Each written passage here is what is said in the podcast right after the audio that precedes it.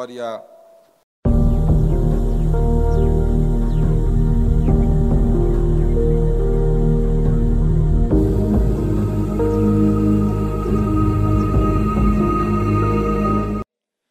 Os irmãos estão entendendo o que eu estou falando? Amém? Muitas vezes, irmãos, seu casamento está uma benção, sua vida financeira está maravilhosa, mas aí que é o momento de você orar. Amém? Muitas vezes nós somos, parece que educados, não sei se é uma cultura, o que que é, um comodismo, mas muitas vezes nós estamos orando quando o, o problema aparece. O problema aparece, aí sim você se prostra, aí sim você ora, aí sim você busca, mas nós temos que fazer o caminho oposto. Nós temos que começar a ter crédito no reino espiritual. Amém? Eu estava aqui, quando estava o, o pastor Eliano orando, eu só tive uma rápida lembrança de algo que aconteceu uma vez na minha vida, que foi até cômico. Né? Se eu contar aqui, os irmãos vão até rir. Eu lembro uma vez eu estava aqui no Guará, na casa de um irmão, um irmão da fé, né? E tinha aqueles jogos, é uns jogos cristãos, né? Eu só não lembro qual o nome, mas é perguntas e respostas, né, cristã, né? Eu só não lembro, porque tem muito tempo, muito tempo que eu falo, tem mais de 20 anos brincando. E quando o pastor Eliano estava orando aqui, eu só tive essa imagem, né? Tinha uma, aquela codorninha, né? Aqueles pássaros, né? Que colocam aquele ovinho de codorna. E a gente brincando, irmãos. A gente estava ali, a gente ia para a casa do irmão, a gente orava, a gente jejuava, a gente estava ali buscando a presença de Deus e brincando. Eu cheguei e falei assim: coloca um ovo agora. E não, não acredita que a bichinha colocou um ovo na hora, irmãos. Por que, que eu estou falando isso daí que eu falei que os irmãos iam rir? Porque, irmãos, Deus, Ele faz as pequenas e as coisas grandiosas. Quando o pastor Eliano estava orando aqui por essa questão de, de, de rebelião do presídio, eu creio que na nosso mover de oração, Deus já estava ali bloqueando aquela esfera espiritual maligna ali naquele momento, derrubando aquelas forças malignas, que muitas vezes naquela rebelião tem pessoas até endemoniadas ali dentro. Amém? Então nós temos que começar a exercitar a fé dessa forma, irmãos. Amém? Seu filho, sua esposa está doente, coloca a mão e ora. Não está ali o pastor Gesto, não está ali nenhum obreiro no meio da madrugada, mas coloca a mão e ora, porque Deus colocou na sua mão autoridade. Amém? Nós estamos aqui nessa manhã porque nós temos intimidade com o reino. Amém? E Deus é conosco. Amém? Em nome do Senhor Jesus. Aqui eu acho que não está passando, ó. novamente. Vou, eu só vou dar uma lida aqui rapidamente, amém? Segundo Coríntios 3, 6, o que que nos fala? O qual também nos capacitou para sermos ministros do novo pacto, não da letra, mas do Espírito, porque a letra mata, mas o Espírito vivifica. Amém? Então nós estamos aqui nessa manhã Amém? Porque o Espírito de Deus, ele nos vivifica. E nós vamos ler também esse versículo aqui, que eu creio que, que muitos já até decoraram, né? Amós 8,11. Gostaria só que os irmãos repetissem comigo: Eis que vem dias, diz o Senhor Deus, em que enviarei fome sobre a terra, não fome de pão, nem sede de água, mas de ouvir as palavras do Senhor. Uma salva de palmas ao Senhor, amém? Glórias a Deus, equipe abençoada aí, amém? Irmãos, se você for ler, ler esse Amós 8,11, é a realidade dos nossos tempos, amém? Está falando não fome de pão, nem sede de água. Ou seja, implicitamente existe uma mensagem aqui falando que haverá prosperidade. Quando fala não haverá fome de pão, nem sede de água, quer dizer que nós vamos ter um contexto no mundo de prosperidade. Mas nesse contexto de prosperidade vai ter o que, irmãos? Fome e sede de ouvir a palavra do Senhor. É isso que os últimos dias trazem sobre essa terra. Não haverá fome de pão, não haverá sede de água. Ou seja, o caos do mundo parece que vai estar o quê? Resolvido. Vai ter nação se juntando com nação ali, vai ter um único governo, mas vai ter, em contrapartida, fome e sede de ouvir a palavra do Senhor. Amém? Vamos agora então voltar aqui ao estudo do Evangelho de Lucas, falar um pouquinho sobre essas regiões antes de falar da cura dos dez leprosos. Amém? A cura dos dez leprosos, irmãos, quais são os evangelhos que aparece a cura dos dez leprosos? Somente em Lucas, né? Mas antes de falar sobre a cura dos dez leprosos, vamos falar um pouquinho sobre essas três regiões aí, que eram regiões importantes aí na província de Israel. Amém? Que, que né, a Palestina naquela época, né? Nós temos ali Galileia, Samaria e Judéia. Amém? Vamos repetir? Galileia, Samaria e Judéia.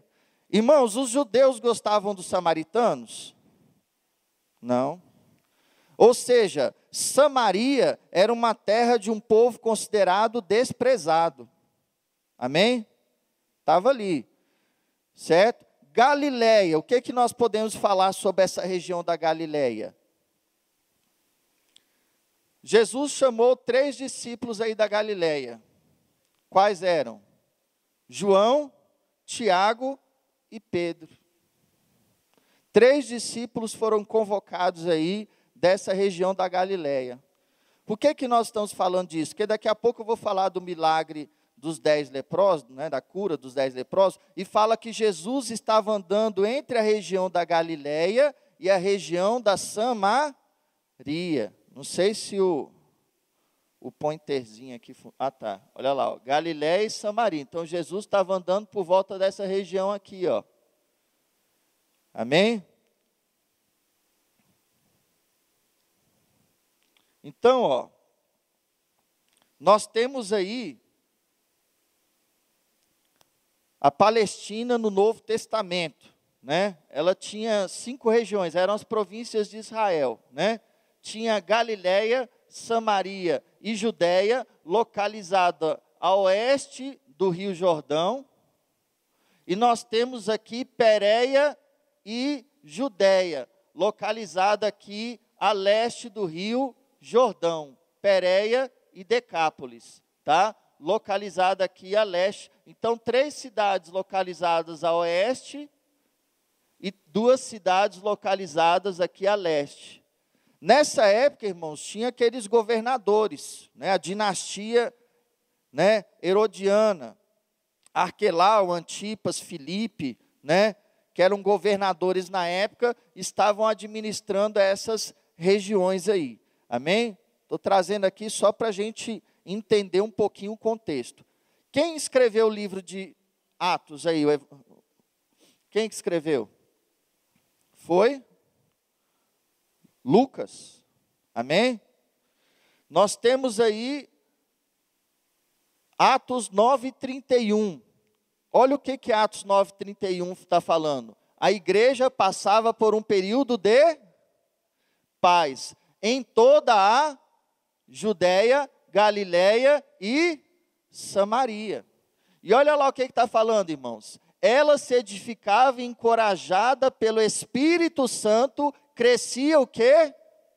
Em número. Olha que coisa tremenda, implantação das igrejas, vivendo no temor do Senhor. Então, esta região aqui, irmãos, Galiléia, Samaria e Judéia, de acordo com Atos, estava vivendo um momento de grande crescimento, implantações de igreja, crescimento, né? a igreja estava crescendo em número, estava crescendo em qualidade, que é isso que nós procuramos nos dias de hoje, amém? Vivendo no temor do Senhor. Agora vamos voltar aqui, tá? Para a cura dos dez leprosos. Olha o que, que Lucas 17, 11 nos diz. E aconteceu que, indo ele a Jerusalém, passou pelo meio de Samaria e da Galiléia. E entrando numa certa aldeia, saíram-lhe ao encontro dez homens leprosos, os quais pararam de longe.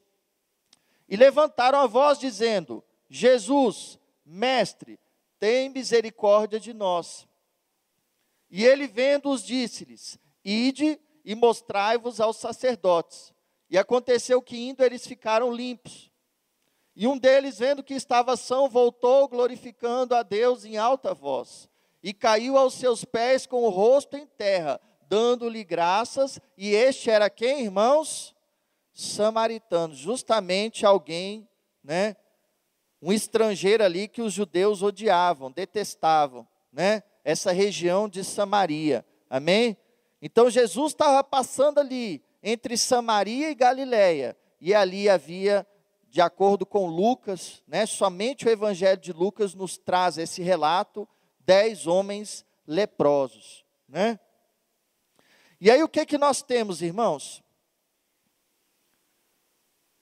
E respondendo Jesus disse: Não foram dez os limpos?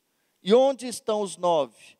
Não houve quem voltasse para dar glória a Deus, senão esse estrangeiro, e disse-lhe: levanta-te e vai, a tua fé te salvou. Na aula do domingo passado, irmãos, o que, que nós comentamos? Jesus poderia muito bem, irmãos, mas nós não vemos esse relato na palavra do Senhor. Jesus poderia muito bem, muito bem em vários contextos da Bíblia, do Novo Testamento, Jesus poderia muitas vezes chegar para uma pessoa enferma, como aquela pessoa encurvada, aquela mulher encurvada que nós vimos até na aula passada, aquela mulher que tinha 18 anos que vivia encurvada, né? Aquele homem, né, edemático que provavelmente tinha um problema cardíaco, o corpo dele era todo inchado. Aquele homem da mão mirrada que Jesus curou no sábado, que podia ter um problema até circulatório na mão, né? A mão era uma mão bem atrofiada. Ou se não, o cego de Jericó, que nós vamos ver hoje, Jesus poderia chegar, pelo menos um desses, e falar assim: olha, seja abençoado, você vai ter a sua salvação, a tua vida eterna, seja perdoado os seus pecados.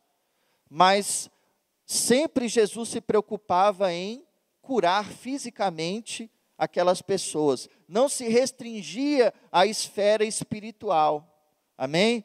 Aqui nós vemos o caso dos dez leprosos, Jesus cura apenas um volta. Então, esse apenas um, que responde, corresponde a 10%, é aquele que vai herdar a vida eterna.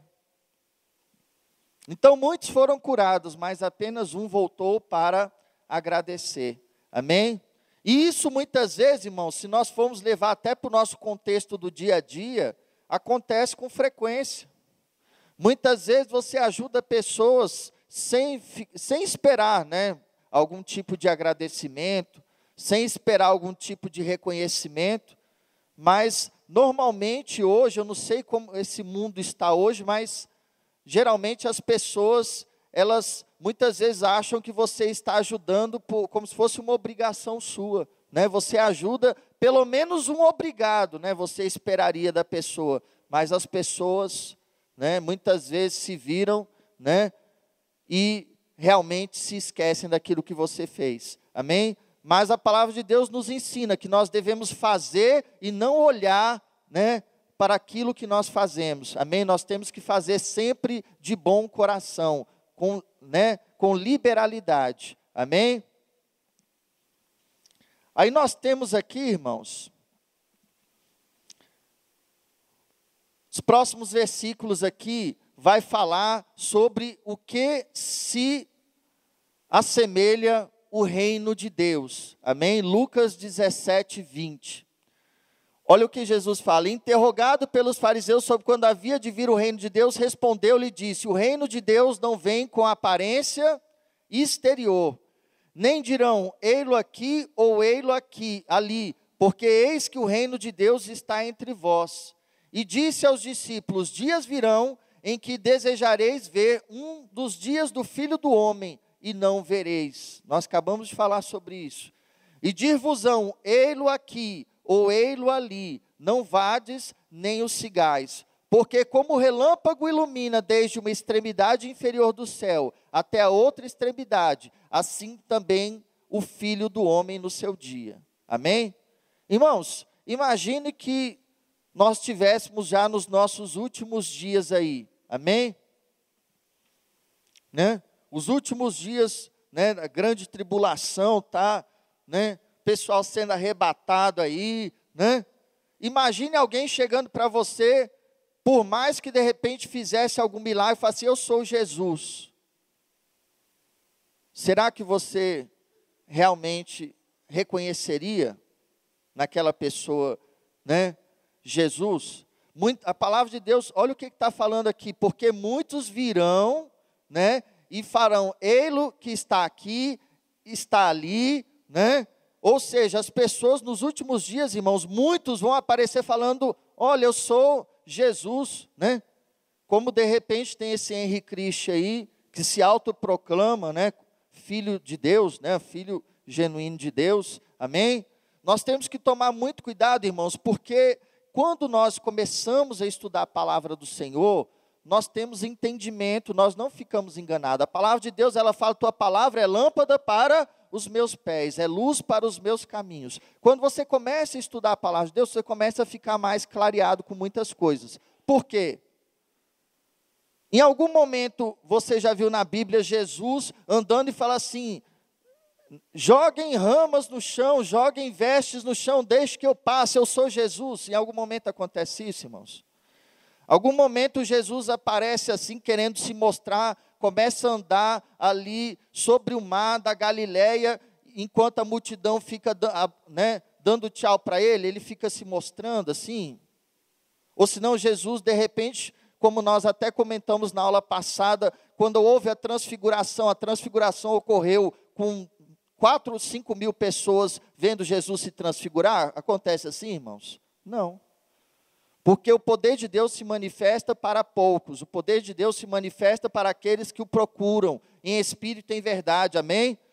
Então, muitas vezes, quando você vê sinais de prodígios, de maravilhas, você tome cuidado, que o filho das trevas ele pode estar vindo com sinais, prodígios, maravilhas, e enganando a muitos, enganando até os que estão na própria igreja, amém? Então, nós temos que tomar muito cuidado, amém? E ter discernimento sobre isso. Vários né, trechos que nós vemos aqui, temos estudado na escola ministerial, ele tem um caráter escatológico, ou seja, ele mostra o contexto do fim dos tempos. Amém? Então, estamos aprendendo justamente para nos imunizarmos né, desses tipos de situação. Amém? Nós temos agora, irmãos, a parábola do juiz iníquo, que também pode ser entendida como uma parábola da viúva inoportuna. O que é uma pessoa inoportuna, irmãos? Né? É a pessoa que, né, você está ali, de repente, a pessoa aparece. Aí você está ali tomando um cafezinho, a pessoa aparece. Aí você está ali querendo dormir, a pessoa bate lá na porta da sua casa. Ou se não está de madrugada, não sei, entendeu? Então, a pessoa inoportuna é aquela que toda hora está te incomodando. Então, a viúva que incomodava o juiz iníquo, na verdade, era isso. Essa é a parábola, né? Amém? Olha o que, que essa parábola fala. Contou-lhes, Lucas 18, contou-lhes também uma parábola sobre o dever de orar sempre, nunca desfalecer. Amém? Isso mostra a perseverança, irmãos. O reino dos céus é para os perseverantes. Dizendo: Havia numa cidade um certo juiz que nem a Deus temia, nem respeitava o homem. Havia também naquela mesma cidade uma certa viúva que ia ter com ele, dizendo: Faz-me justiça contra o meu adversário. Amém? Essa mulher, irmãos, ela estava sempre, né, indo atrás desse juiz, porque ela tinha uma causa para resolver. Então, essa parábola que Jesus fala e a parábola do juiz Inico também ela só aparece no evangelho de Lucas. Amém? Tem parábolas que são exclusivas de, de alguns evangelhos. Amém? E essa parábola, irmãos, ela fala sobre a perseverança que nós temos que ter. E também um contexto que essa parábola nos traz, irmãos, é justamente um contexto de que a lei do homem pode ser tardia, mas a lei do homem uma hora vai acontecer na sua vida. Amém? Isso é o que nós aprendemos nessa parábola. Olha lá, ó. Lucas 18: E por algum tempo não quis atendê-la, mas depois disse consigo: Ainda que não tema a Deus nem respeito aos homens, todavia, como esta viúva me molesta, ou seja, ela é inoportuna, me incomoda, hei de fazer-lhe justiça, para que enfim não volte e me importune muito. Essa parábola nos ensina bastante, irmãos, sobre uma questão que muitas vezes nós estamos só esperando de Deus na dimensão espiritual, né? Estava falando nessa parábola aí que a viúva estava ajoelhada 24 horas na sinagoga, orando para que né, Deus atendesse o clamor dela? Não. Está falando que ela estava incomodando alguém que representava a lei dos homens. Né? Ela não estava somente procurando na esfera espiritual, ela estava também sendo perseverante. Né? Essa parábola nos mostra que nós devemos sim recorrer né, se nós temos a lei do mundo, nós temos que ser perseverantes e recorrer. Muitas vezes nós desistimos de algumas causas, né? Por exemplo, irmãos, os maiores testemunhos da minha vida, se eu for contar aqui, foram porque eu fui perseverante. Quando eu passei, por exemplo, no vestibular de medicina, na UNB, eu fui perseverante. Foi três, três anos, três anos e meio Muitas pessoas falando o quê? Você não vai conseguir, isso já é carta marcada, isso é propina, você, você vai tentar em outro lugar, né?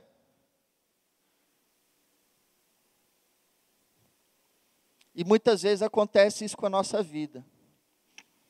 A gente acaba desistindo, porque a gente crê num Cristo imediático, num Cristo mágico, que Ele vai resolver o meu problema no dia para a noite.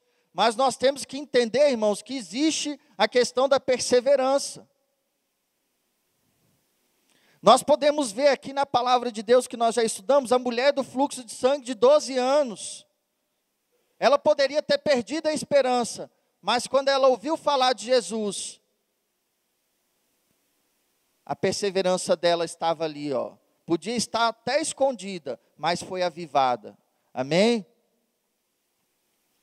Nós temos que correr, irmãos, né? E fazer.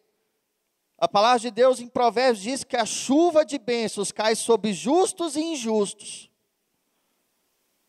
Se você está disputando uma vaga de emprego e uma outra pessoa é espírita ou macumbeira, se essa outra pessoa levantar cedo, fizer por onde, estudar, correr atrás, né, buscar melhorar o seu currículo, ela vai conseguir a vaga e você não.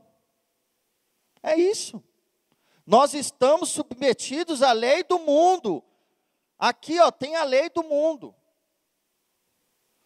Por isso, irmãos, que na sociedade hoje nós temos que ser exemplo. Amém? Você tem que ser exemplo. Você é chefe, seja um chefe que nunca essa empresa teve. Você é funcionário? Seja um funcionário exemplar que nunca essa empresa teve. Você é um gerente? Seja o melhor gerente. Você é pai? Seja o melhor pai. Você é mãe? Seja a melhor mãe. Você marido ou esposa? Seja o melhor marido ou esposa. Porque essa vida é passageira, irmãos.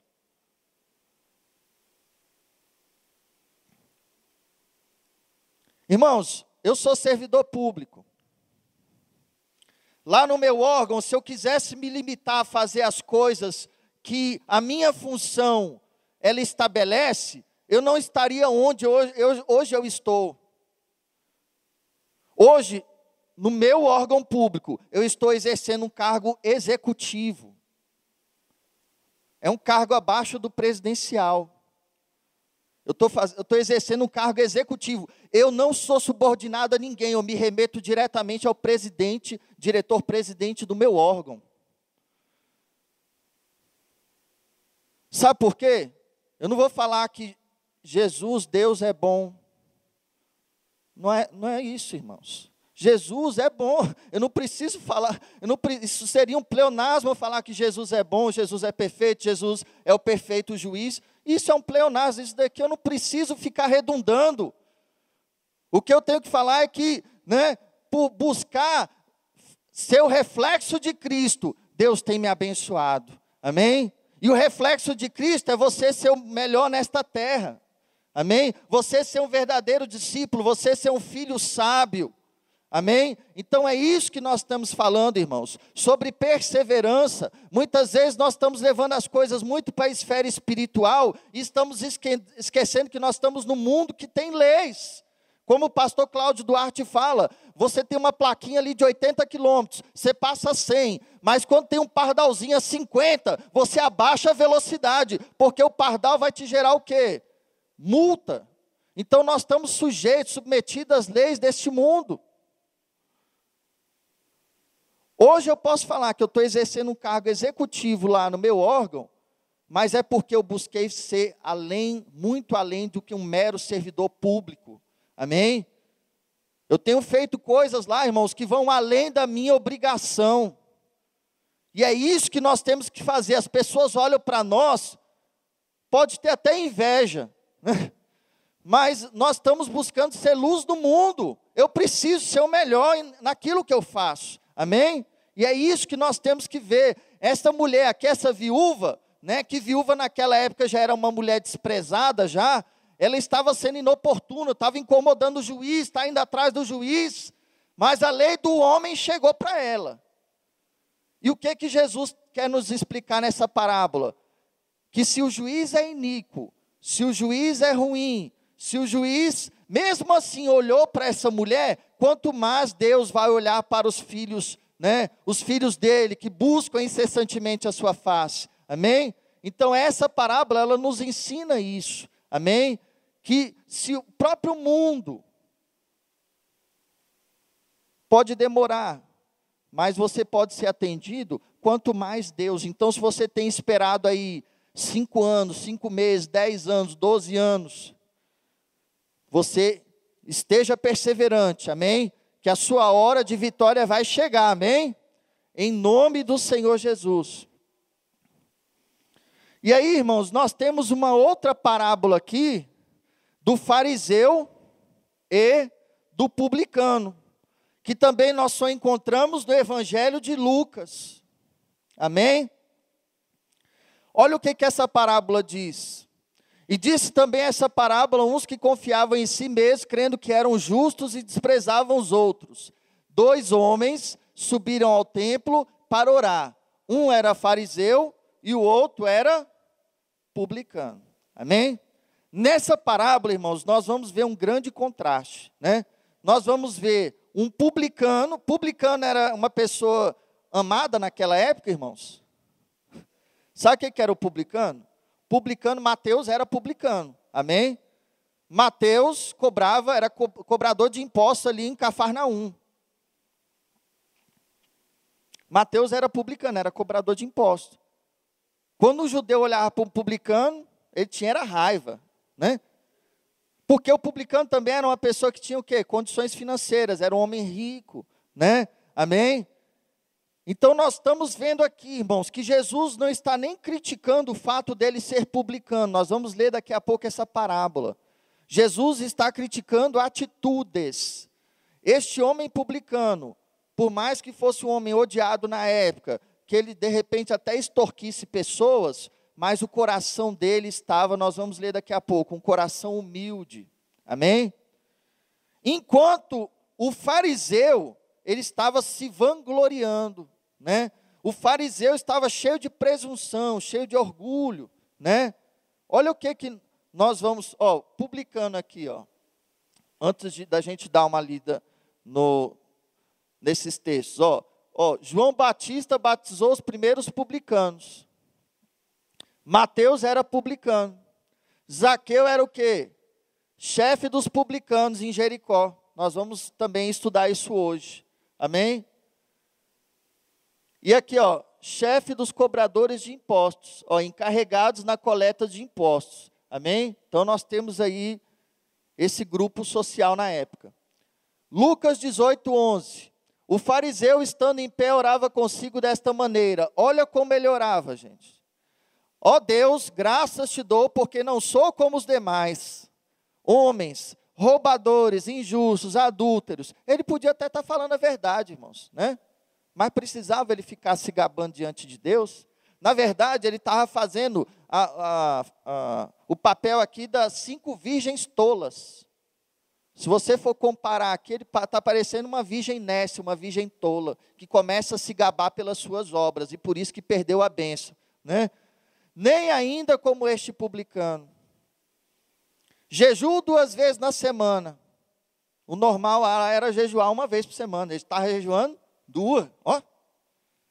Dois dízimos de tudo quanto possuo. O publicano, porém, estando em pé de longe, nem ainda queria levantar os olhos ao céu. Olha lá, o publicano já estava mostrando o quê? Que estava com o coração contrito, humildade diante de Deus. Mas batia no peito, dizendo: Ó oh Deus, tem misericórdia de mim, porque eu sou um pecador. Digo-vos que este desceu justificado, ou seja, este o né, publicano, e não aquele, aquele o fariseu. Porque qualquer que a si mesmo se exalta, será humilhado, e o que se humilha será exaltado. Esse versículo aí é muito conhecido, né? Aquele que se humilha será exaltado. Você tem passado humilhações, você será exaltado. Amém? Mas uma coisa que nós aprendemos, irmãos, não busque fazer, né? Muitas vezes você começa a estar movido pela sua própria justiça, né? Você quer fazer justiça com as próprias mãos, né? Deixe que Deus faça justiça. Amém? Aquele que se humilha será exaltado. Uma, um versículo que eu guardo muito na minha, na minha mente, irmãos, no meu coração, é um versículo que fala: ai daquele que tocar no ungido do Senhor. Você é ungido do Senhor? Amém?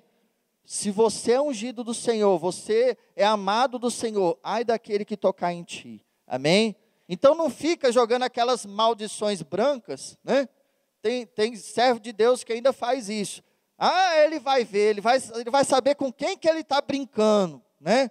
Irmãos, isso é algo óbvio. Assim como é algo óbvio de eu falar que né, Deus é bom, Deus é justo, você é amado do Senhor. Você tem feito a vontade de Deus? Você tem realmente se quebrantado diante da presença do Senhor? Buscado a Deus com humildade? Né? Tido um tempo de qualidade com, com o Espírito Santo todos os dias? Ai daquele que tocar na sua vida. Isso é, é fato. Amém? Nós não precisamos ficar né, discutindo, ameaçando pessoas. A sua vida está nas mãos do Senhor. Deus te ama muito. Você não tem noção de como o Senhor te ama, de como Ele quer o seu bem. Amém? Então, olha lá, ó. quais os sintomas de uma vida presunçosa? Vida presunçosa, que era esse fariseu estava tendo. Você se torna confiante em si mesmo. É o que mais hoje nós vemos, né? Começa a sentir que Deus é um privilegiado por ter você como seguidor. Ah, irmão André, isso não acontece. Ih, irmão, acontece debaixo do seu nariz daqui. Você já viu aqueles irmãos que falam assim, Ih, no dia que eu sair essa célula aqui, ela não, não vai funcionar mais. no dia que o André não estiver ministrando aqui, não vai ter ninguém melhor do que o André para ministrar aqui. Ih, Está entendendo? Você começa, você começa a encher o seu coração de presunção, irmãos, né? Até no seu trabalho, Ih, ó, ali, no dia que eu sair dali, coitado quem ficar ali, vai. Não vão dar conta do recado, não. Né? Certo? Irmãos, a palavra de Deus fala em Provérbios que não cai uma folha seca de uma árvore sem a determinação do Senhor. Uma folha seca. Nós temos que tirar toda esta vaidade, toda presunção, todo orgulho, amém? Porque aqui eu posso estar em pé hoje, mas a palavra de Deus fala: aquele que está em pé, cuidado para que não caia. Nós sempre temos que ter um coração do publicano, um coração humilde, amém? Olha lá, você começa a condenar os outros, né? Foi o que Adão fez com Eva ali, ó. A comparação com os outros e a fácil constatação de que estão errados é um pecado, é um sinal de que você está pensando que é melhor do que realmente é. Você se torna satisfeito com os aspectos exteriores. Olha o que, que o fariseu falava: eu jejuo, eu dou o dízimo, eu vou para a igreja.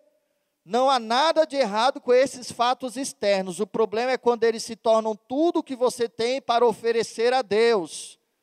Os ornamentos da religiosidade não são mais importantes que a integridade do seu coração, amém?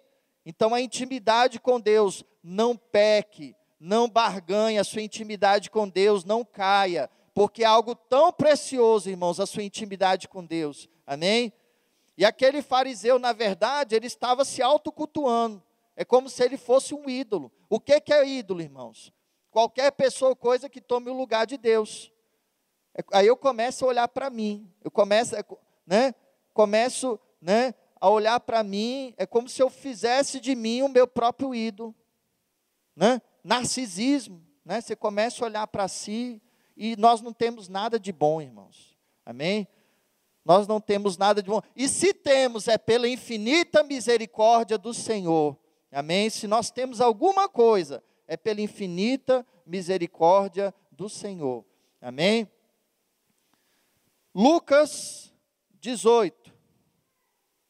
Ele vai falar aqui sobre o jovem rico, que é uma parábola que nós já conhecemos. E perguntou-lhes um certo príncipe, dizendo: Bom mestre, que hei de fazer para herdar a vida eterna? Jesus lhe disse: Por que me chamas bom? Ninguém é bom senão um que é Deus. Sabes os mandamentos: não adulterarás, não matarás, não furtarás, não dirás falso testemunho, honra o teu pai e a tua mãe. Se nós formos comparar, irmãos, com o fariseu, com a parábola do fariseu, né? É isso. O fariseu não estava adulterando, não estava matando, não estava furtando, não estava dizendo falso testemunho, honrava pai e mãe, dizimava, ofertava, né? Mas Deus sabe o limite de cada um de nós, né? Aquele fariseu, ele tinha que rasgar as suas vestes, né? Se humilhar na presença de Deus, né? Para que ele fosse realmente, né, salvo, né? Aqui nós vemos um, um príncipe, né? Um, senhor que estava falando para Jesus que fazia todos os mandamentos. Mas Jesus, como é onisciente, conhece todas as coisas, disse: Todas essas coisas tenho observado desde a minha mocidade. Quando Jesus ouviu isso, disse: Ainda te falta uma coisa. Vende tudo quanto tens, reparte-o pelos pobres, e terás um tesouro no céu. Vem e segue-me. Né? Aí pegou no ponto fraco do jovem rico. Né? Amém?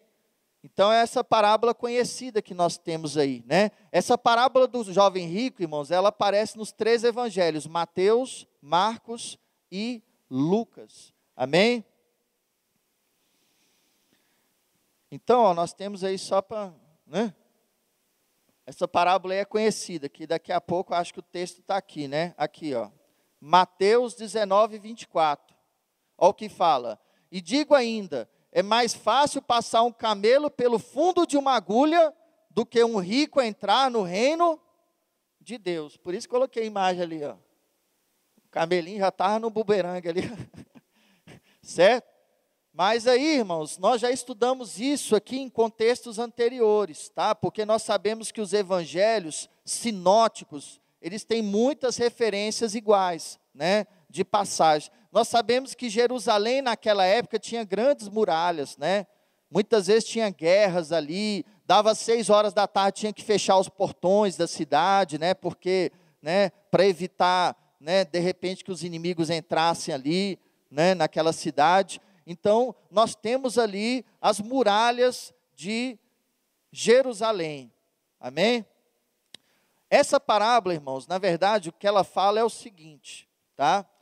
Essa parábola, quando ele fala, é mais fácil entrar um camelo pelo fundo de uma agulha, na verdade é porque naquela época, como tinha, né, a muralha de Jerusalém e aqueles camelos trazendo mercadorias, né, quando dava seis horas da tarde, fechava os portões, aí eles tinham que ir para o fundo da cidade e passar por um buraquinho que o camelo tinha que passar ajoelhado, né? Ou seja, passava com bastante dificuldade. Aí esse buraco se chamava agulha, né? Então por isso que essa passagem fala que é mais fácil passar um camelo pelo fundo de uma agulha, ou seja, por um buraco estreito, porque muitos interpretaram essa passagem ipsiliteris, né, literalmente. Ai, Jesus, se é mais difícil, mais fácil passar um camelo pelo fundo de uma agulha, então não, ninguém aqui vai ter salvação, né? Certo? Mas a passagem é essa, porque na época existia né, essa expressão, né, que seria esse pequeno buraco que os camelos passavam para ter acesso à cidade. Amém? Aí aqui, irmãos, nós vamos falar agora sobre, né, o cego de Jericó. Amém? Quando você começa a ler os evangelhos, em Mateus ele fala que tinha dois cegos. Em Marcos fala que tinha um, em Lucas fala que tinha um, tá? Mas eu não vou ficar entrando nesses detalhes, não. Amém? Também nós vemos Mateus falando, né, dois endemoniados gadarenos, não sei se os irmãos estão lembrados quando a gente estudou, né? Então, mas isso eu já dei uma explicação anteriormente, eu não tenho nem tempo hoje para falar sobre isso, amém? Mas oportunamente nós vamos comentar. Então, irmãos, Jericó é considerada uma das cidades, ou não a cidade mais antiga do mundo, tá? Tem em torno aí de quase 10 mil anos. Então, uma cidade muito antiga, amém? Fica ali localizada aqui na parte norte do Mar Morto. E aí, em Jericó, né, nós tivemos aí essa passagem de Jesus curando o cego de Jericó. Amém? Olha lá, ó. Lucas 18, 35. Aconteceu que chegando ele perto de Jericó, estava um cego assentado junto do caminho mendigando. E ouvindo passar a multidão, perguntou o que era aquilo. E disseram-lhe que Jesus Nazareno passava. Então clamou, dizendo: Jesus, filho de Davi, tem misericórdia de mim. Irmãos, quando você vai lendo esses trechos, se brincar, você passa aqui despercebido, né? Mas nós tivemos Pedro em Cesareia de Filipe. O que, que aconteceu em Cesareia de Filipe com Pedro? Pedro reconheceu que Jesus era filho de Deus. Amém? Foi em Cesareia. Por isso que ele falou: Tu és Pedro, e sob essa pedra edificarei a minha igreja. Porque Pedro reconheceu que Jesus era filho de Davi. Jesus, filho de Deus. Aqui, se nós formos ver uma passagem tão simples, mas se você passar, você passa despercebido, porque é a, a primeira manifestação pública de reconhecimento de que Jesus era filho de Davi após a confissão de Pedro. Ele está gritando, irmãos, ele está gritando lá no meio da, da rua, lá, Jesus, filho de Davi. Esse título é um título messiânico. Amém? Ele está reconhecendo que Jesus é filho de Deus, publicamente tem misericórdia de mim. E os que iam passando repreendiam para que calasse, mas ele clamava ainda mais: Filho de Davi, tem misericórdia de mim. Então Jesus, parando, mandou que lhe trouxesse, chegando ele, perguntou, dizendo: Que queres que eu te faça? E ele disse: Senhor, que eu veja. E Jesus lhe disse: Vê, a tua fé te curou e a tua fé te salvou. Amém? Em nome do Senhor Jesus. Isso é tremendo. Nós temos também esse relato em Marcos, amém? Mas em Marcos, irmãos, aparece apenas uma coisa diferente, tá? Em Marcos, nós temos um pequeno detalhe. Ele fala aqui em Marcos 10, 46 e 52. Lançando sua capa para o lado de um salto, pôs-se de pé. Essa questão de lançar sua capa para o lado. Nós só temos esse relato em Marcos, amém? Essa atitude de lançar a capa, irmãos, de jogar a capa fora, isso é uma atitude de fé, amém? Nós só temos esse relato em Marcos. Porque o homem era cego, irmãos. Aquilo ali era a capinha dele para ele proteger, né, do frio, né? Então, na hora que ele pegou aquela capa e jogou, eu não preciso mais disso, né? Agora eu, né, eu creio que eu vou ser curado. Amém? O que quer que eu te faça? Perguntou-lhe Jesus. O cego respondeu: Mostra, eu quero ver. Amém? E muitas vezes nós temos que fazer isso, pegar a nossa capa, irmãos, ó, jogar fora. Amém? Jogar a nossa capa fora. Muitas vezes a gente tem coisas na nossa vida que nos impede de receber o milagre de Deus. Pega essa capa, joga fora. Amém? E reconhece em Jesus que ele é filho de Deus e você terá a cura, o milagre. Amém? Próximo. Aí em Jericó também, irmãos, nós tivemos lá um caso muito conhecido de Zaqueu, que era chefe dos publicanos. E ele subiu num sicômoro. O que, que era um sicômoro, irmãos? Era uma figueira na época. Amém? Tem até um, aquele baixo ali é um, é um falso sicômoro, né? Chama, é um sicômoro norte-americano, esse baixo. Mas é aquele ali, ó. É um sicômoro figueira. Então, Zaqueu, ele subiu, né, no alto da figueira. Por que, que ele subiu na figueira, irmão? Porque ele era um homem de baixa estatura. Agora, Zaqueu, irmãos, era um homem muito rico na época. Imagine, irmãos, que você recebe hoje aí no seu WhatsApp aí uma imagem de Bill Gates em cima de uma árvore, porque estava passando uma pessoa importante, Bill Gates subiu em cima de uma árvore lá para olhar. Que... Você ia rir disso aí, não ia? As pessoas olharam aquela atitude de Zaqueu, elas podiam estar tá rindo. Olha lá o anãozinho subindo, né? Um homem rico, tinha muitas posses, né? Olha lá subindo, né? Certo? Então, Zaqueu, quando fez essa atitude, irmãos, assim como o cego de Jericó, quando fez essa atitude, então, muitas vezes nós temos que ter atitudes. Muitas vezes não basta que eu fale, eu tenho fé, eu tenho, eu oro, eu dizimo, eu oferto, eu jejum, mas nós temos que ter atitudes, como do céu de Jericó, como diz Zaqueu, nós temos que ter atitudes. Amém? Essa figueira nós vemos também em Amós 7,14. Amós respondeu a Amazias: eu não sou profeta, nem pertenço a nenhum grupo de profetas. Apenas cuido do gado e faço colheito de figos silvestres. Esse mesmo relato dessa figueira nós encontramos em Amós. Amém? Então Zacó ali, Zaqueu, irmãos, estava ali no alto de uma figueira. Amém? Para receber ali, né, Jesus.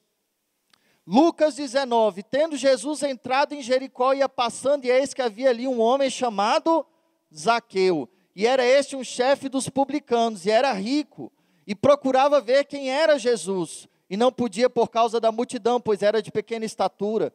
E correndo adiante subiu uma figueira brava para ver, porque havia de passar por ali. E quando Jesus chegou àquele lugar, olhando para cima, viu e disse-lhe: Zaqueu, desce, porque hoje me convém descansar em tua casa. E apressando-se, desceu e recebeu Jesus alegremente. E vendo todos isso, murmuravam, dizendo que entrava para ser hóspede de um homem pecador. E levantando-se, Zaqueu disse ao Senhor: Senhor, eis que eu dou aos pobres metade dos meus bens. E se em alguma coisa tenho defraudado alguém, restituo quadruplicado. Disse-lhe Jesus: Hoje veio a salvação a esta casa, pois também este é filho de Abraão. Porque o filho do homem veio buscar e salvar o que se havia perdido. Amém? Então, o que nós vemos em Zaqueu, irmãos, na verdade, é uma atitude. Amém? O nome Zaqueu, se você for ver, na etimologia, significa puro, sincero. Ele tinha né, um coração puro, sincero. Ah, mas ele era enganador, defraudador, mas ele teve um coração puro. Ele teve um coração arrependido. Amém? E muitas vezes, irmãos, na nossa vida, nós encontramos muitos Zaqueus, né? Muitos Zaqueus que precisam de arrependimento. Amém? Muitos aqueus que de repente estão cheios de conquistas terrenas, que se vangloriam, né? Olha meu carrão aqui, ó. Olha minha mansão. Esses dias eu até mandei um WhatsApp, né? um pessoal aí que eu achei engraçado, né? O cara estava assando uma picanha, aí falou assim: picanha, como assar uma picanha com cobertura, né? Aí o cara filmando lá, ó, a picanha para você assar é assim, joga um salzinho, aí mostrando a picanha, né, com cobertura. Aí depois ele levantou o celular e falou assim, olha, essa é a cobertura, e mostrou é, que ele estava no alto de uma cobertura no Rio de Janeiro lá, né? Então um videozinho assim engraçado, né? O cara estava filmando a picanha, aí, aí você achando que ele estava ensinando alguma coisa assim, algum truque, né? Aí quando o cara ia, a cobertura é essa daqui, ó, uma cobertura de 7 milhões. Irmãos, tem muitos aqueus aí com cobertura, moram em águas claras aí. Pessoas que você vê que, que andam com carro de luxo, mas são verdadeiros sepulcros caiados. Pessoas que têm dinheiro para jogar fora. Amém? São verdadeiros aqueus, mas precisam ter um coração puro, arrependido. Amém? Para que a presença de Deus, quando Jesus convidou, irmãos, né? Jesus falou: "Olha, eu vou aí jantar hoje na sua casa. É isso que precisa na vida de muitas pessoas. A palavra de Deus nos fala: Eis que estou à porta e bato. Se alguém estiver aí dentro e abrir a porta, eis que eu entrarei, cearei com ele e ele comigo. Foi o que aconteceu com Zaqueu. E muitas vezes nós vemos pessoas aí. Eu conheço pessoas que você olha, você vê pessoas ricas, mas pessoas pobres, carentes, pessoas solitárias, né, que precisam realmente, né, de ter um coração puro, amém? E se arrepender e entregar a sua vida ao Senhor, amém? Só estou com três minutos. Tem a parábola dos talentos, amém? Mas eu creio que a gente possa estar tá deixando essa parábola aí, a parábola dos talentos e das minas, né? A parábola dos talentos nós encontramos em Mateus e a parábola das minas nós encontramos em Lucas. Praticamente fala a mesma coisa, porque quando nós falamos de talento, nós falamos de responsabilidades. Amém? Então gostaria só de deixar essa última palavra para os irmãos, né? Porque na parábola que nós encontramos em Mateus, fala que ele, né, de, deixou ali, né, talentos para três dos seus servos, né? Cinco talentos, dois talentos e um talento. E depois em Lucas ele fala que deixou dez minas, né? Para os seus servos. Mas aqui realmente eu vou precisar de mais tempo para explicar sobre essa questão. Amém? A gente deixa para a próxima aula que vai ficar melhor. Amém? Irmãos, que Deus abençoe